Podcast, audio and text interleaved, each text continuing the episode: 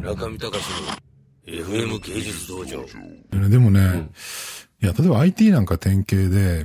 その、日本が国際競争力を失ってるのは明らかに IT をうまく活用してないからだって、この10年ずっと言われ続けてきて、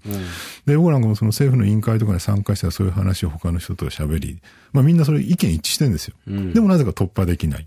なんでなんですか？うん、必ず IT をこうもっとひひろあの、いろんな分野に使いましょうって話をすると、いや、IT が人を幸せにするかどうかをまず考えましょうって人が現れたりとか、あとまあ、IT を使えない高齢者はいるのはどうするんだって意見が現れたりとか、あとそもそももう、自分が使えないものはやりたくない、ね。例えば典型なのはその医師会とか電子カルテとかをね、もっと普及させたら、もう医療の世界良くなるのにって言われてんだけど、やっぱり医師会とかあんまり導入したくない。なぜかっていうと、えー医師会の中心って開業医の人たち、で、開業年配の人たちですね、お医者なんで。そうするとやっぱり自分が電子カルテ使えないわけですよ。なるほどめんどくさいから嫌だっていうの割にそういうような、割に世代間の問題ってすごくこう結構大きくてですね。で、その世代の問題がやっぱなかなか突破できない現状ってのはずっとあるわけですよ。あれですか、そそれこそね、それもね、ベンチャーの人たち、まあ20代のね、ベンチャーの人たちと、なんか去年ぐらいから友達になって、IT 系の人たちとよく話すんですけど、よく彼らは、今、佐々木さんがおっしゃったみたいに、上の世代がどうのっていう話を必ずするわけですよ。しかし、僕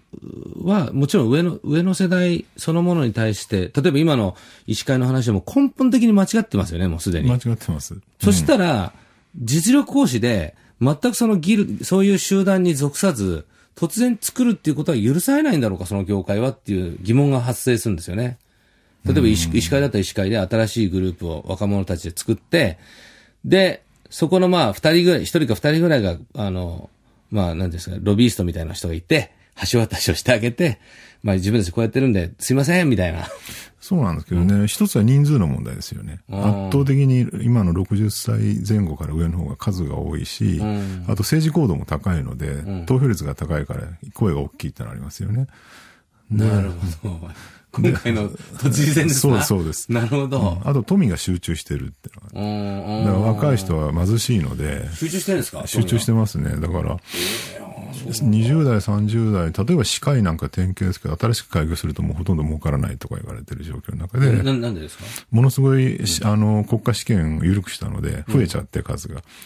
で、当初の、えっ、とね、歯科医なんか典型なんですけど、最初に歯科医開くときに一千何百万ぐらいかかるんですね。はいあの、し設備費用とかで。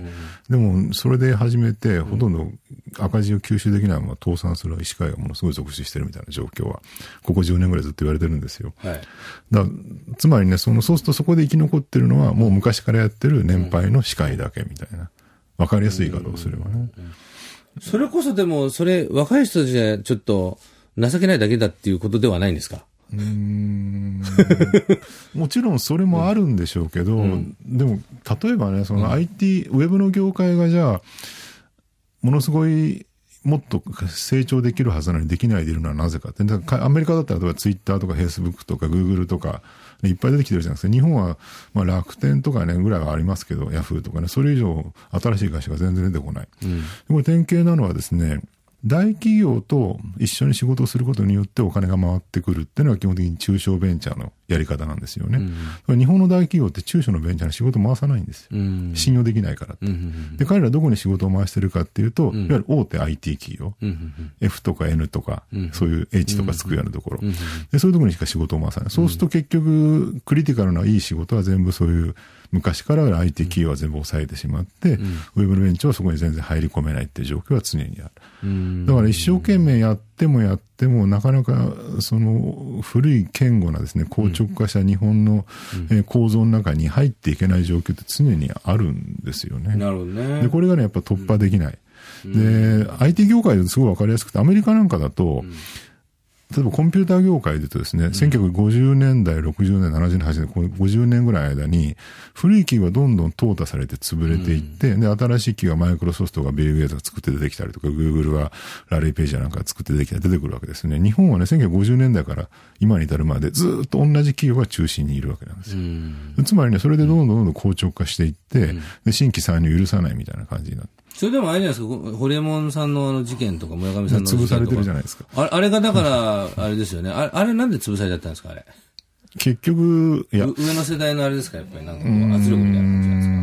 あれはまあ知見の暴走だと思いますけどね。うん。結局あれはだからマスメディアの企業ですね、特にフジテレビとか中心に、民放とか新聞がものすごい危機感を抱いて、まあ、えーバッシングをものすごい勢いでしたと。で、そのバッシングをする、つまりメディアがバッシングをするとことは、これは世論であると。うん。で、知見の側は、じゃあ世論がそう言ってるならやらねばならないって、よ知見が動くっていう、ある意味その、マスコミと知見の一体化ととなった世論の形成みたいなのがあって、それに踊らされたっていうのがあの事件だと思いますよ。うんで、そういう構造がね、常にずっと続いてて、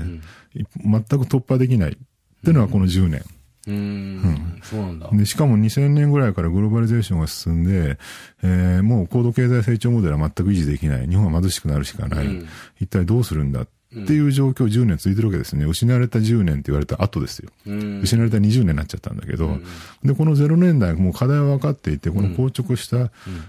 業界構造、産業構造やら社会構造をとにかく突破して、若い人たちがどんどん好きなことをやれるような社会にしなきゃいけないと。で、さらに昔のようなその産業構造も改めてですね、そういう、えー IT とかですね、そういう新しい産業を作っていかなきゃいけないっていうのは分かってる。でもそれをやろうと思うと古い、えーメディアとかですね、産業界がぐっと潰しにかかるっていう構造を突破できないままここまでずるずる来てしまった10年。で、その最後にこの地震が起きたっていうね。中見隆の FM 芸術道場。